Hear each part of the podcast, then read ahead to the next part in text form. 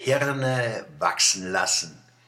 Mancher hat sich schon gewundert, wann er Schwöbels Woche gelesen hat, dass ihm anschließend die Kapp, der Hut, die Kippa, das Kopftuch, die Perücke, das Dubé oder der Staatshelm immer gepasst hat. Besonders krass wird's, wenn man die Texte laut liest oder im Wechsel mit seinen Kinder und Kumpel singt und dabei noch denken tut.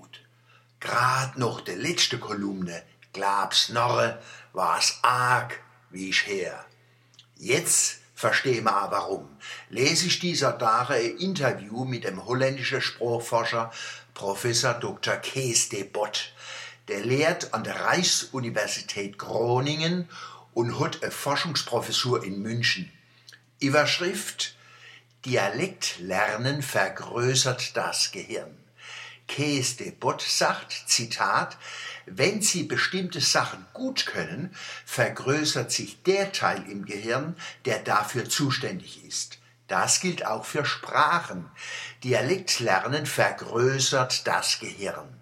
Ich bin der Meinung, dass es in dieser Hinsicht keine wesentlichen Unterschiede gibt zwischen Sprachen, Dialekten und Sprachstilen.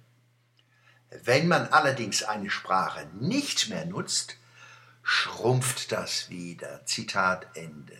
Also aufpassen, nicht aufhören, monomerisch zu träumen, zu singen, zu tanzen, zu disputieren und zu resonieren.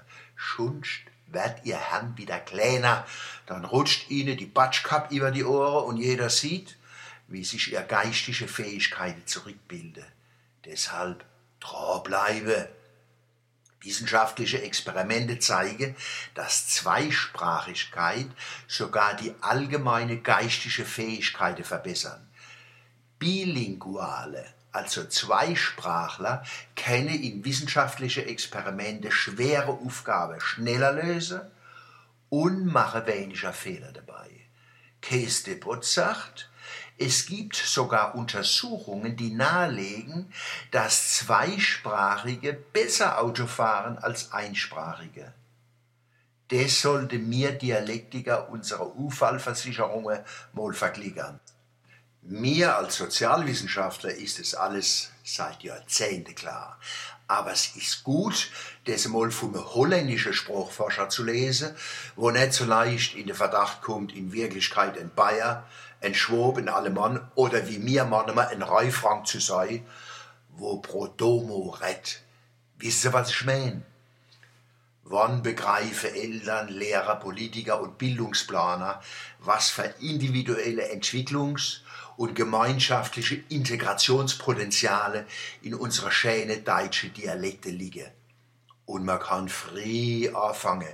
Kinder lernen spielerisch ein Spruch, aus lauter Lust am Imitieren, Fabulieren und Intonieren, am Flüstern und Kreischen, am Rufen, Singen und Vergleichen. Ei, du Bongert, ei, du Schäler, ei, du Rindvieh, du Kamel, ei, was bist du für einer, ei, was guckst du so scheel, wie man mit Joachim Schäfer singen kenne.